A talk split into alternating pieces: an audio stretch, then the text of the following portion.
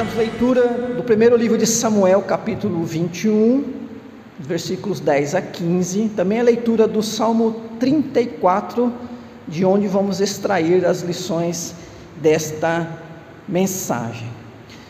De acordo com o relato do primeiro livro de Samuel, capítulo 21, Davi escreveu este salmo, ou este salmo foi escrito em decorrência de uma experiência que Davi passou quando fugia de Saul.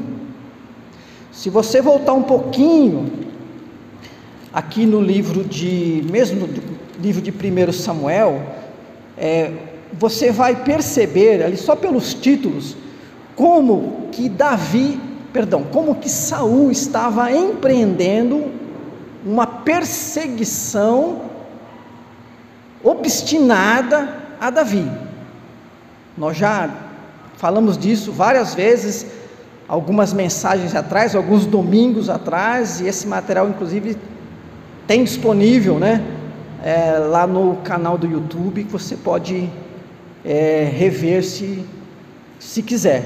Né? Então, Davi fugindo, e desta, nesta ocasião, ele então fugiu para uma, um povoado, uma, uma terra que tinha um rei a terra chamava-se Gate, ou Gate, e o rei Aquis, ou como diz o Salmo 34, Abimeleque. Fugiu para lá para se esconder, para se refugiar de Saul. Acontece que algumas pessoas ali, alguns conselheiros, algumas pessoas próximas ao rei, começaram a envenenar os seus pensamentos. Ah, né?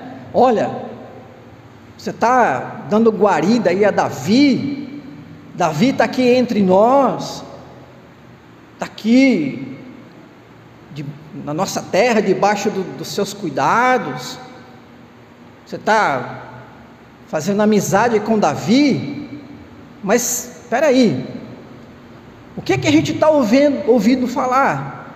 Que lá na terra dele ele é rei. De fato, Davi ainda não, vi, não havia sido aclamado rei. O rei ainda era Saul. Mas já corria entre o povo, entre as pessoas, ó, esse é o rei. Saul já logo, logo, né? E Davi é que vai assumir. E até onde a gente sabe é um guerreiro valoroso. Como é que você é, recolhe o, o inimigo para dentro da sua casa? E essa conversa venenosa que é, foi dada ao rei Aquis chegou ao conhecimento de Davi. Então diz o texto, queridos irmãos e irmãs, que Davi fez uma coisa né, inusitada. Ele se fingiu de louco, chegou até babar, né? Se fingiu de louco. O jeito dele, a maneira dele se conduzir. E então diz o texto que o rei Aquis, né, desprezou, né? Já tem tanto doido aqui, se vem mais um, né? vou me preocupar com mais um.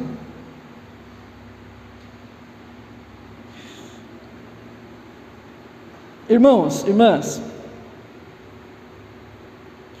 então nós temos duas coisas a considerar. Primeiro, primeira coisa a se considerar é que Davi, experimentou o que nós podemos chamar de dilema moral, um conflito. Veja bem, ele enganou uma pessoa que acolheu. Davi não era doido, o texto é bem claro, ele se fingiu de doido. Foi a estratégia que ele usou para enganar o rei. A pessoa o acolheu, a pessoa recebeu o que se esperava, né? Ou o que se espera de alguém para quem você faz um favor, para quem você estende a mão da amizade, é que a pessoa seja sincera com você.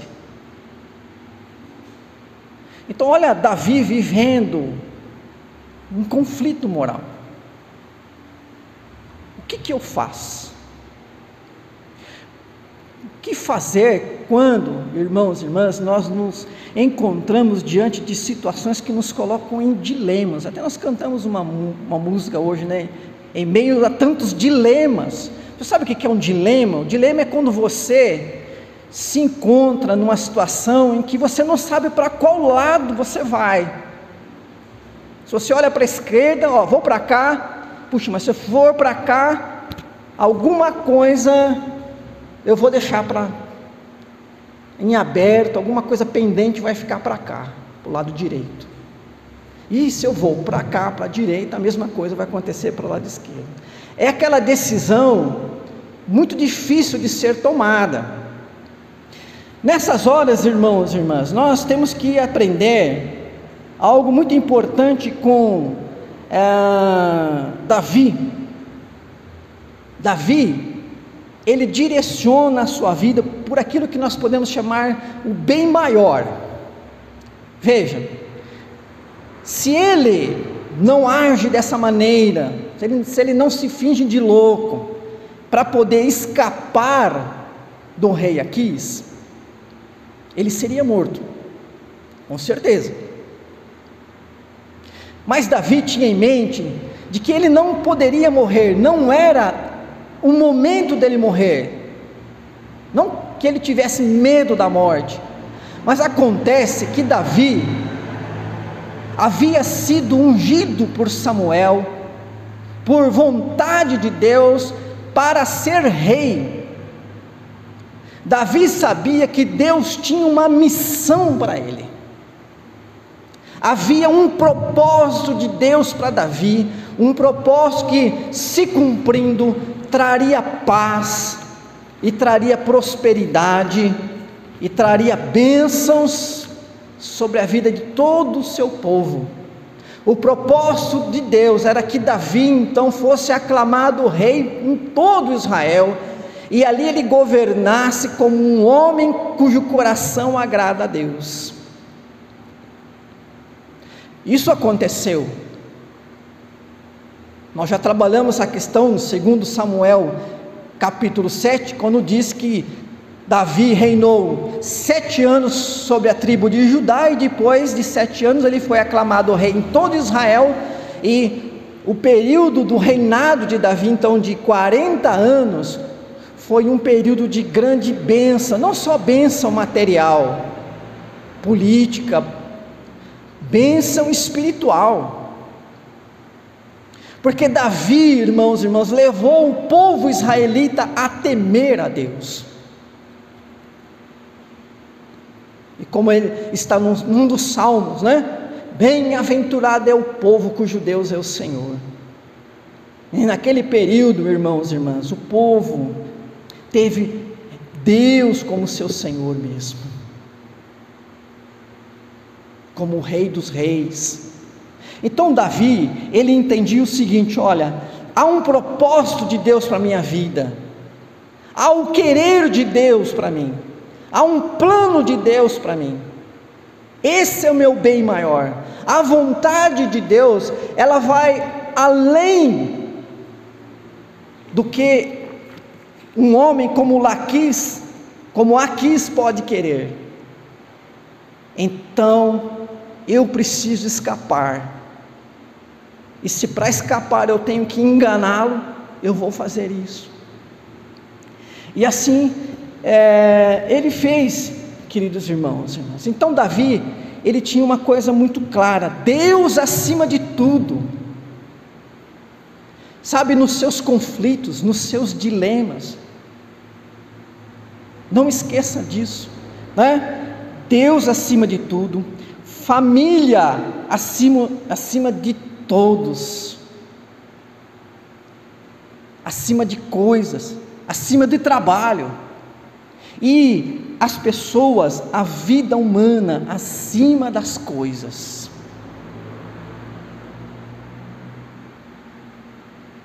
Se você conduzir a sua vida nesse sentido ético, em alguns momentos vai ser difícil você tomar uma decisão, ela vai doer, ela vai deixar aquele sentimento de que, puxa, alguma coisa não ficou bem para trás, mas você vai estar tomando a decisão mais sábia.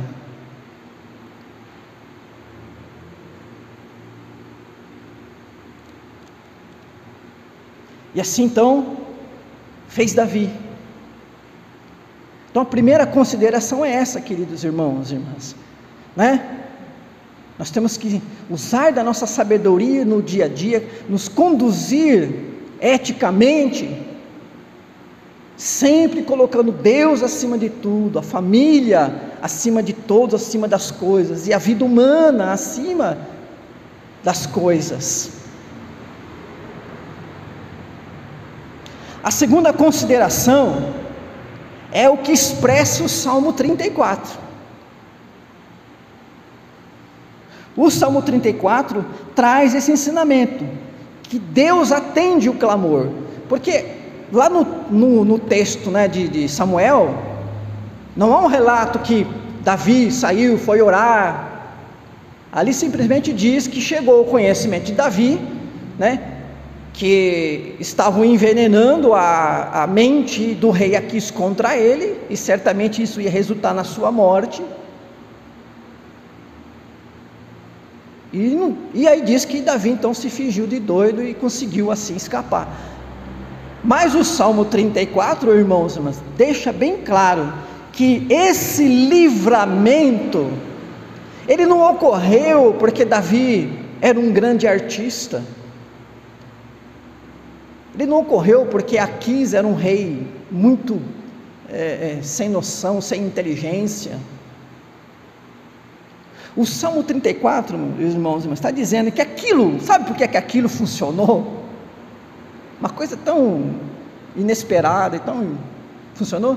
Porque Deus ouviu o clamor de Davi. Então, irmãos e irmãs, o Salmo 34 deixa claro que Davi, antes de fazer aquilo, ele clamou a Deus.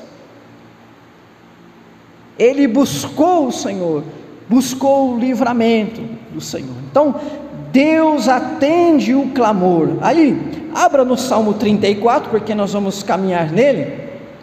A primeira lição que o Salmo 34 nos traz é que Deus atende o clamor dos que o buscam. Olha o versículo número 6, né? Clamou este aflito, o Senhor o ouviu, livrou de todas as suas tribulações.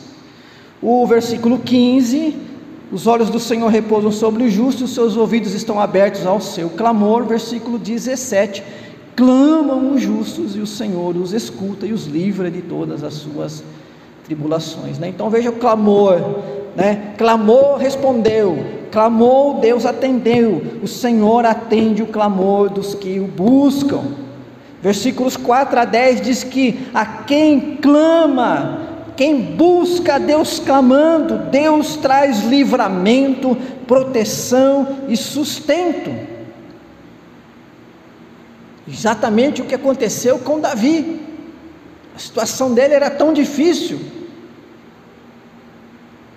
A morte dele era iminente. E ele clamou, e Deus o livrou.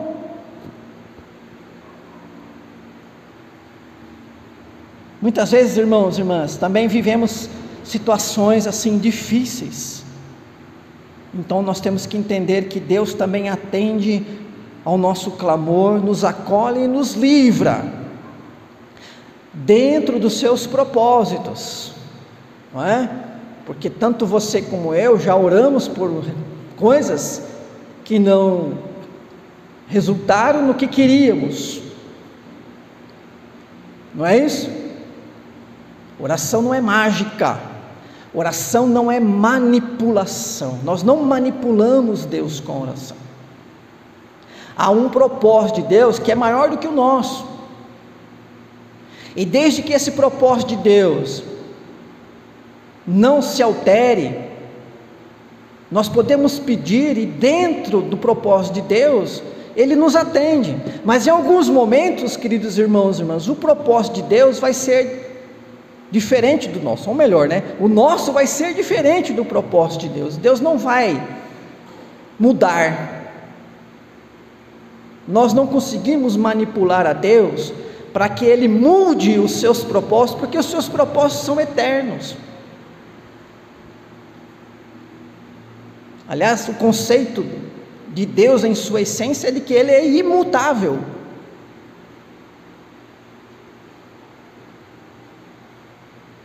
E por que um ser perfeito precisaria mudar? Se ele já é perfeito, não há necessidade de mudança.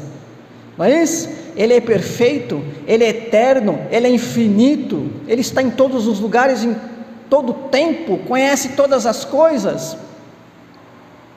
Então, queridos irmãos e irmãs, Davi está dizendo que ele clamou dentro desse propósito de Deus para a vida dele, ele clamou e Deus o livrou. Então, Deus ouve as nossas orações e nos atende quando nós oramos segundo a Sua vontade. É o que também o apóstolo João vai dizer lá na sua primeira carta. Temos que orar, podemos orar, queridos irmãos, irmãs, até porque o propósito de Deus para nós inclui bênçãos. A Bíblia fala que a vida daquele que teme a Deus e guarda os seus mandamentos é uma vida bem-aventurada. Há muitos que confundem bem-aventurança com uma prosperidade capitalista, né?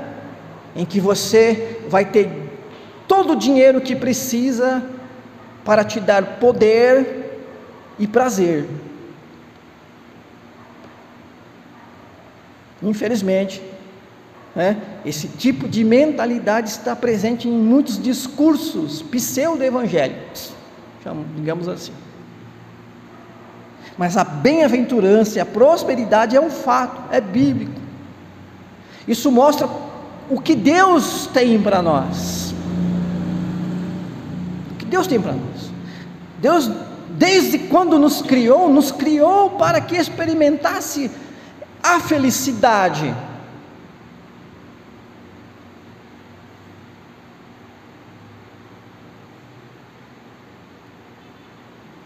Por uma escolha, digamos, infeliz dos primeiros pais, é que nós vivemos vida infeliz quando vivemos no pecado dos primeiros pais. Então, irmãos e irmãs, nós oramos e Deus atende. Nós clamamos. Quando nós o buscamos no clamor, Deus atende, porque Ele quer realmente nos abençoar. Não é uma chateação para Deus, não é um incômodo para Ele, não é abusar da boa vontade de Deus, pedir que Ele nos dê paz, nos dê proteção, nos dê saúde, nos dê prosperidade, nos dê sabedoria. Não, de forma alguma. Então, o Salmo 34 diz que aqueles que clamam, Deus atende, Deus responde. Aqueles que o buscam clamando, são atendidos. Mas aí, irmãos e irmãs, vem uma questão, né? O que é buscar? Porque olha o versículo 4: Busquei o Senhor, e Ele me acolheu. Davi buscou a Deus, clamando. Mas o que é buscar a Deus? O que é buscar clamando, ou clamar buscando.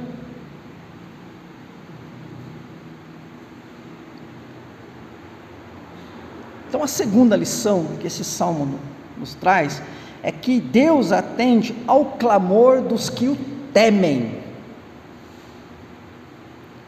Versículos 11 a 14. Vinde, filhos, e escutai-me, eu vos ensinarei o temor do Senhor. Quem é o homem que ama a vida e quer longevidade para ver o bem? Refreia a língua do mal e os lábios de falarem dolosamente. Aparta-te do mal e pratica o que é bom, procura a paz e empenha-te por alcançá-la.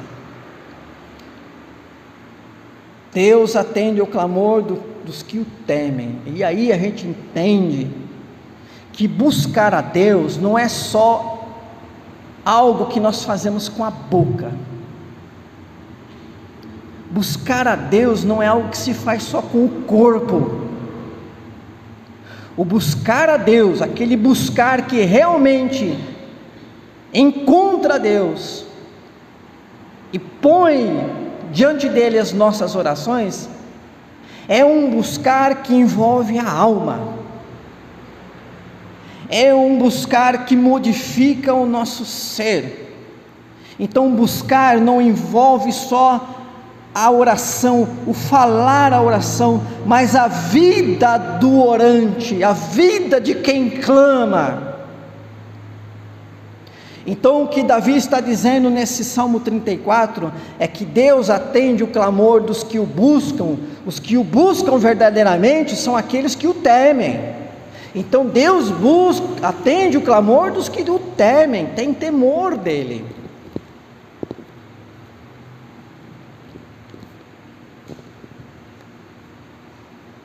Deus atende a oração, irmãos e irmãs, daquelas pessoas que entenderam qual é o seu lugar, o seu papel, a sua vida diante de Deus. No início do culto eu falei sobre um aprendizado das Escrituras num contexto de adoração.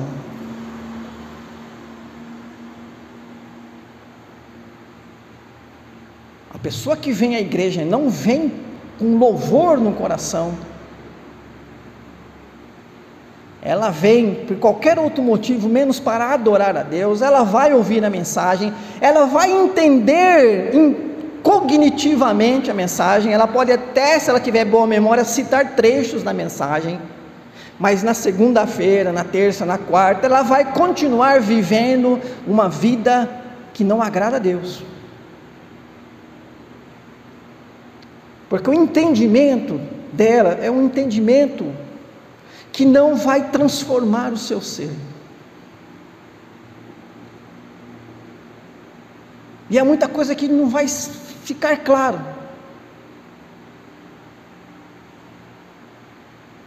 A mesma coisa é a oração, a mesma coisa é quando nós nos colocamos para buscar a Deus.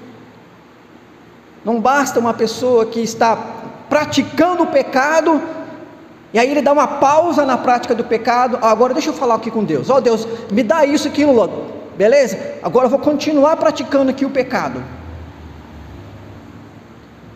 Ou a pessoa que viveu a semana inteira uma vida de carnalidade, aí no domingo, nossa, hoje é domingo, preciso ir na igreja, preciso pedir umas coisas para Deus. Aí vem aqui, clama, ora, pá, volta com a disposição de continuar vivendo aquela mesma vida sem consagração, sem compromisso.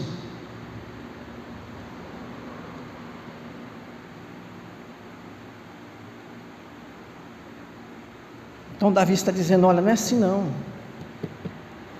Sabe por que Deus me atendeu? Porque eu busquei. Mas eu temo a Deus. E você quer saber quem teme a Deus? Então ele diz aqui, ó, né? É aquele que refreia a língua do mal, e os lábios de falarem dolosamente. Aquele que se aparta do mal e pratica o que é bom, aquele que procura a paz e se empenha por alcançá-la. Olha que interessante, né? Fala do falar, do agir e da disposição do espírito.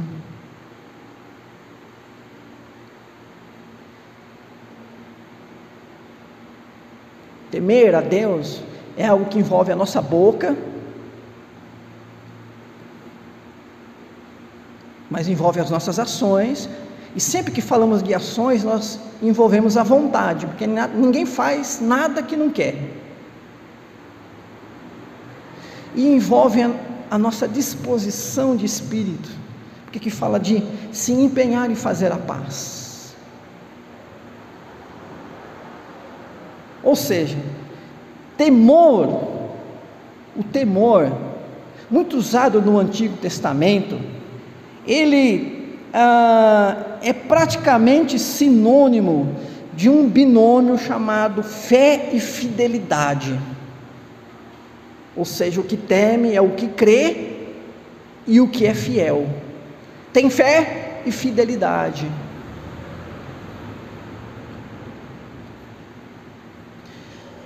Para ficar mais claro ainda, irmãos e irmãs, Davi vai falar nessa terceira e última lição que Deus atende ao clamor do justo. Então, dá-se um nome, atribui-se uma qualidade